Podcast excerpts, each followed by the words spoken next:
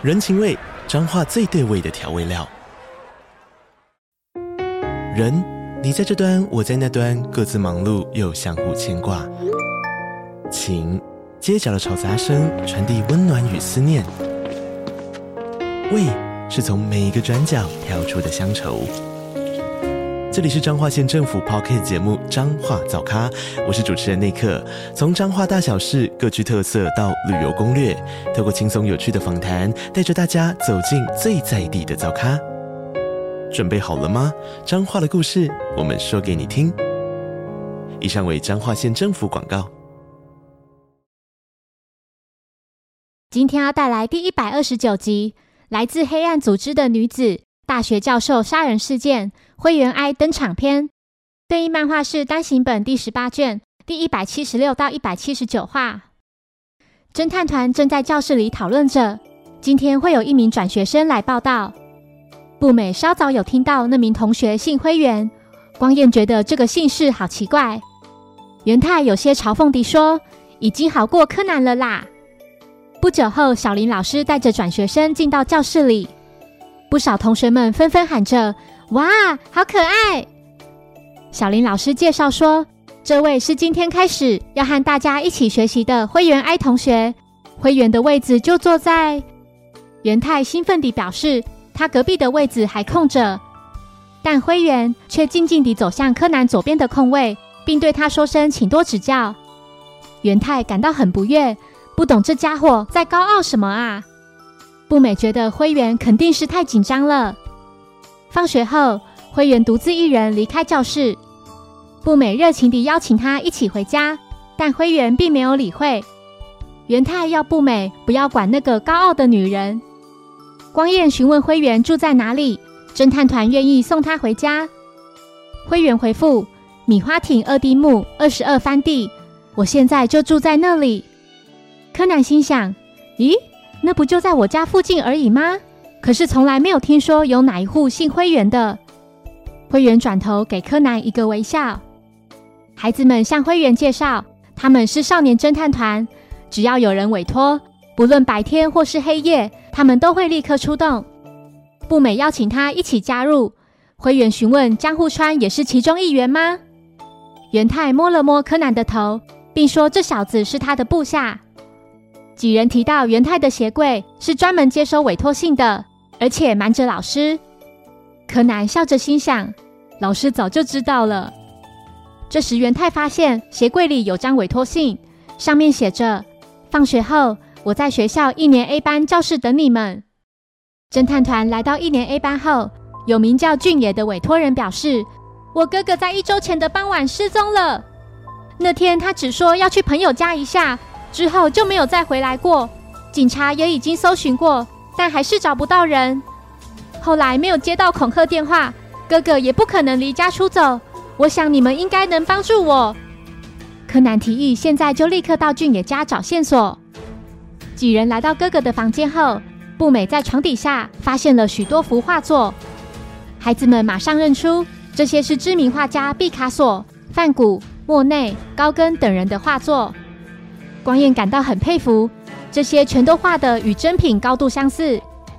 俊也表示这些是哥哥画的，他在高中的美术社里很会模仿名画。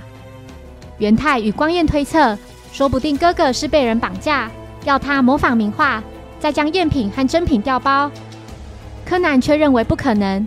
虽然草图确实很有一套，但画作的用色和技巧都还未到赝品的程度。柯南比较在意的。反而是另一幅夏目漱石的画像。俊也提到，哥哥的偶像就是夏目漱石，他还曾将这幅画带去镇上参展呢。不过，也因为是仿画，所以前来参观的人大多都会有些批评。只有一名奇怪的女人在十天前夸赞这幅画，她戴着一顶宽边的帽子，全身穿着黑色的衣服，旁边还有两名男子。听到此话的柯南脸色大变，他激动地说。哥哥的钱包、定期车票还有脚踏车都放在家里，所以他在附近被人带走的可能性非常高。孩子们在所有哥哥平常可能会去的各个地方找寻线索，然而却一无所获。之后，几人来到一间便利商店购买饮料。柯南留意到有名戴帽子的男子用一千元纸钞购买一包香烟，店员找零七百七十元。他觉得事有蹊跷，在门口那台自动贩卖机就能用千元大钞买到香烟了，何必特地进到商店里排队结账呢？柯南向店员借了男子刚才付款的那张钞票，他立刻认出这是假钞，并要店员赶紧报警。侦探团紧跟在男子身后。柯南说：“那张钞票无法通过机器测试，但若要骗过人的眼睛，就容易多了。千元钞票上的人就是夏目漱石，也许是谁看中哥哥的绘画能力，把他囚禁在某个地方，要他帮忙制作伪钞。那个男人很可能跟把我身体变小的那些黑衣人。”柯南的这番话让孩子们摸不着头绪，什么身体变小呢？柯南赶紧糊弄过去。声称是故意吓他们的。这边补充，印有夏目漱石的钞票是日本于西元一九八四年十一月一日发行的面额一千元的钞票，亦称低号券，于二零零七年四月二日终止发行。钞票正面为知名小说家夏目漱石，背面则为丹顶鹤。柯南想到一个点子，他上前叫住男子，并说自己捡到他掉在地上的一千元纸钞。柯南要其他人先回家，他还要去其他地方。柯南利用刚才偷偷贴在纸钞上的追踪器跟踪男子，他深信这次肯定能找到那些黑衣人的藏身处。之后，柯南来到一间商店，向店员询问关于男子的相关线索。期间，一名清洁伯伯听到了两人的对话，得知柯南也许是男子的朋友后，请他将五十元硬币还给男子。他说：“男子在东都线买完票后，就匆匆忙忙地离开了，并没有取回票券机里的五十元硬币。”柯南询问伯伯是否知道男子购买了哪一站。伯伯回复：“男子投了一枚五百元硬币，零钱就当啷当啷地掉出来。”柯南思考了一番，推测男子应该是选择了大渡间站。抵达大渡间站后，由于不知道从何找起。柯南决定先到附近的根岸不动产询问。他询问工作人员是否有人租用非常不起眼的仓库。工作人员回复：最近并没有人租用仓库。他要柯南和他的朋友们不要妨碍他工作。柯南这才看到侦探团和俊野已经跟来了。原来是灰原告诉他们，柯南应该是想独自行动。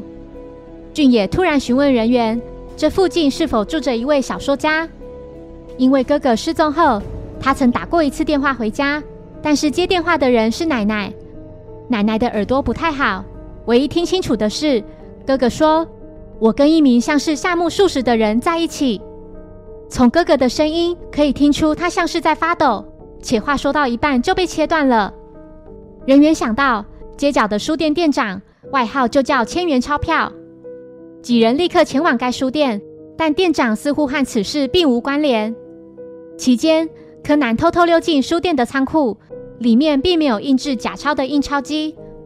人员突然想起，车站前的一家报社在近期刚进了一台印刷机。就在前方警局隔壁的大楼三楼的报社，是有一位戴着宽边帽子的女社长在经营的。柯南说：“鱼石上漱口，以水流为枕。”这个故事就是由漱石而来的，也就是古怪的意思。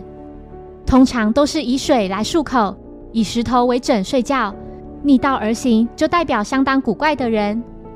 的确，通常印制假钞都是在避人耳目的郊外，但他们竟把据点设在热闹的车站前，而且还是在警局隔壁。这种古怪的行为其实就是利用了警方的盲点。哥哥一定是想传达这个讯息，也许他现在就在那间报社里。侦探团立刻将印制假钞的事告知报社旁的警察，但他们只当这是笑话。柯南请其他人先留在原地等候，并叮嘱他们千万不能离开这里。然而，越是叫孩子们别动，他们就越想行动。柯南来到一处公共电话亭，用工藤新一的声音打电话通知木木关于绑架以及印制伪钞的事。挂掉电话后，柯南一想到全身穿着黑衣服的女人。就忆起广田雅美死去的经过，其他孩子们悄悄地进到报社中，但并没有在这里发现魏超。灰原看到桌上有许多种类的颜料，明显都被试用过了。同一时间，黑衣女人的同伙透过监视荧幕，看见有五个小鬼已经潜入他们隔壁房间了。哥哥认出其中一位就是自己的弟弟俊也。黑衣女带着一把枪，准备去迎接小鬼头们。柯南在询问警察后，才知道侦探团已经前往报社了。心急如焚的他用光速跑向报社。另一方面，琴酒和伏特加正在追查着某个人的下落。没想到他竟然会从那里人间蒸发。琴酒认为，既然没有找到尸体，就表示他还活着。总之，得赶紧找到他。要是他把组织的事公诸于世，就糟了。当然，他是生是死就无所谓了。在柯南来到报社入口时，听到里面传来孩子们的声音。这时，有支枪口正从柯南身后对准他的头部。光彦发现了许多尚在制作阶段的好几万元的假钞，上面所画的福泽谕吉还未完成左眼的部分。这边补充。印有福泽谕吉的钞票是日本于西元一九八四年十一月一日发行的面额一万元的钞票，亦称低号券，于二零零七年四月二日终止发行。钞票正面为知名思想家以及教育家福泽谕吉，背面是日本国鸟绿雉。另外，于西元二零零四年十一月一日发行的一号券，正面仍为福泽谕吉，背面则为平等院凤凰堂的凤凰像。回到故事，黑衣女带着她的同伙及被绳子绑住的哥哥一同出现在侦探团面前。她说：“就像是达摩一样，愿望实现的话，就会画上双眼了。”这边补充，达摩是日本的一种不倒翁，模仿佛教禅宗开祖达摩的坐禅姿。达摩大多是红色造型，眼睛的部分保留空白。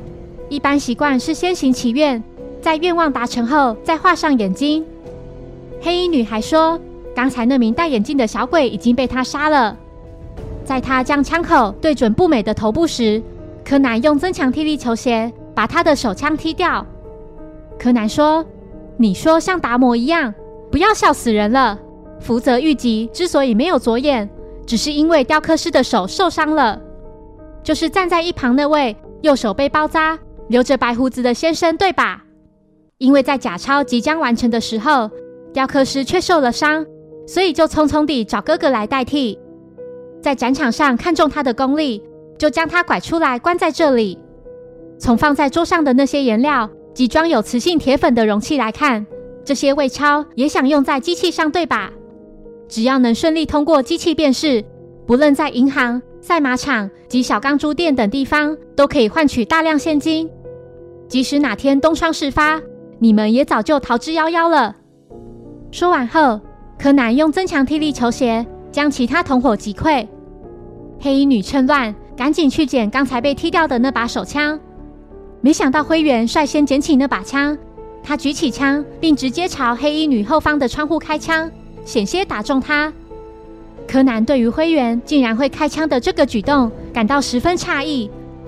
黑衣女被吓得立刻瘫坐在地上，警察在听到枪声后也赶紧来到报社。二十分钟后，木木也来到现场。就在警方准备将几名团伙带走后，柯南对黑衣女说：“没想到你们这么容易就露出马脚了啊！你们应该会全盘招出吧？背后有更庞大的组织。”黑衣女不明白这小鬼到底在说什么。柯南又说：“少装算了，你们应该也有像琴酒、伏特加之类的代号吧？”木木表示，这些人是制造伪钞的惯犯。人称银狐，虽然有经过整容，但自己可是忘不了他的长相。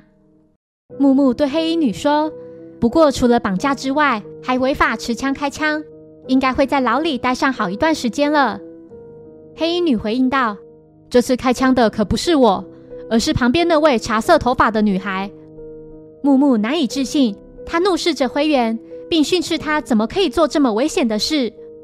灰原在受到惊吓之后，立刻委屈地哭了起来。木木转而向他道歉，并说都是叔叔不好。柯南心想，果然女孩子就是女孩子啊。之后，柯南陪同仍在哭泣的灰原回家。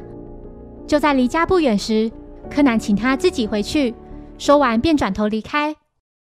APTX 四八六九，你知道这是什么吗？就是你被灌下的那种药的名称。那是组织命令我制作的药哦。柯南吓得下巴都要掉下来了，他不敢相信从这名女孩口中说出来的话。灰原说：“我跟你一样，也吞了那种药，在细胞的自我破坏程式的偶发性作用之下，除了神经组织之外，骨骼、肌肉、内脏、体毛等等，所有的细胞都退化至幼儿时期。那是种神秘的毒药。还有，我不叫灰原，雪莉才是我的代号。”如何？很吃惊吧？工藤新一，柯南这才明白，原来这家伙是那些黑衣人的同伙。灰原警告说：“你已经没有时间惊讶了。我说过，我住在米花町二丁目二十二番地，没错，就在你家隔壁。”柯南着急地赶紧用耳环式行动电话致电给博士，然而却怎么也打不通。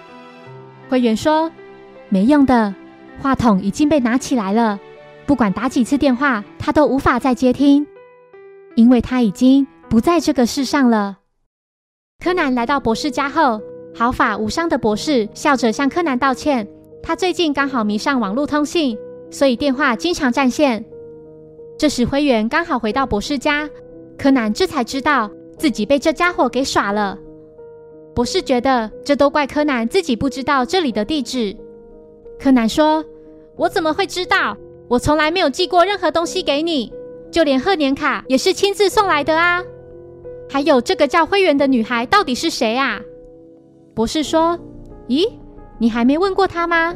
她是那些黑衣人的同伙，和你一样是吞下毒药后身体缩小的。真奇怪，是她要我别告诉你，想自己对你说明的。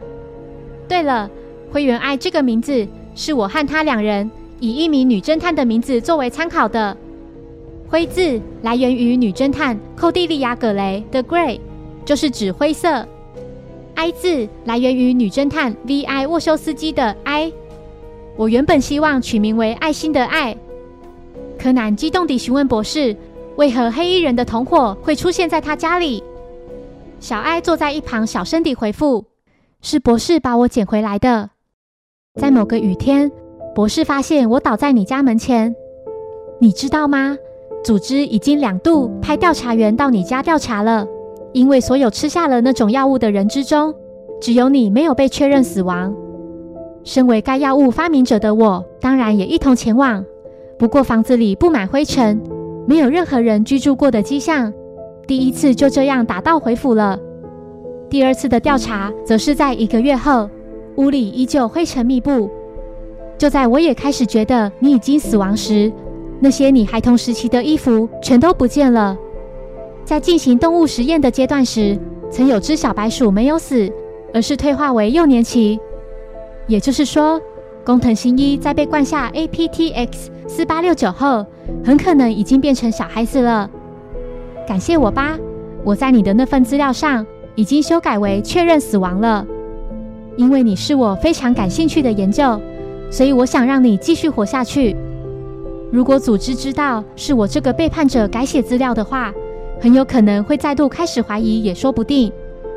没错，我背叛了他们，将尚在试验阶段的药物擅自用在人体身上，是我对组织不满的原因之一。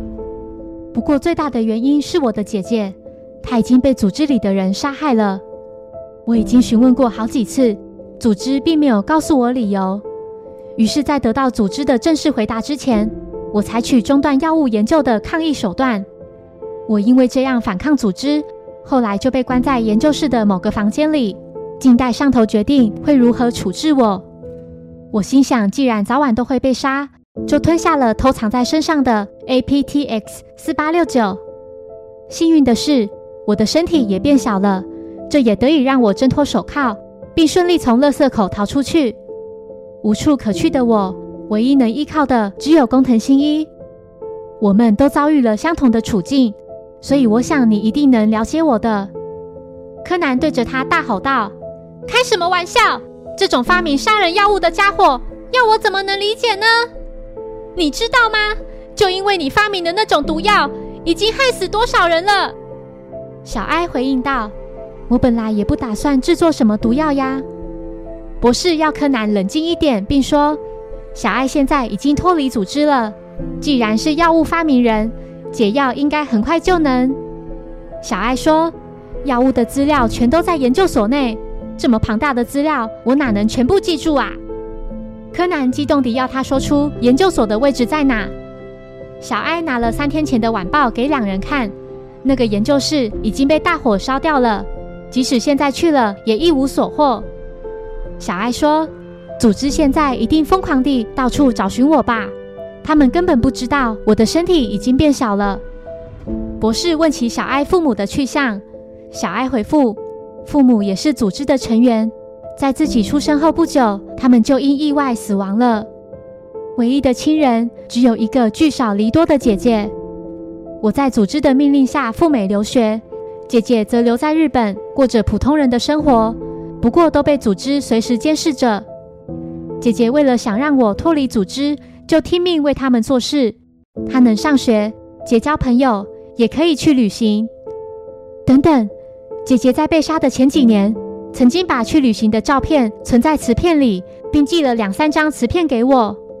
我在研究室里的电脑里看过后，就寄回去还给他了。后来存有药品资料的磁片遗失了，我找了好久都没有找到。柯南认为灰原寄回给姐姐的磁片里，也许夹杂着含有那种药物的瓷片。小爱想起姐姐曾说过，把照片存进瓷片的人是和姐姐一起去旅行的南洋大学教授广田正四。几人在询问南洋大学后，立刻致电给教授。小哀表示，姐姐名叫宫野明美。教授说，瓷片确实在他那里，其中还夹杂了一些奇怪的瓷片。博士和教授相约，待会就过去拿取瓷片。教授提到，他待会还有两三位客人，请博士几人稍晚再过去。谢谢收听，如果喜欢本节目，欢迎小额赞助给我支持，谢谢。那我们下一集再见，拜拜。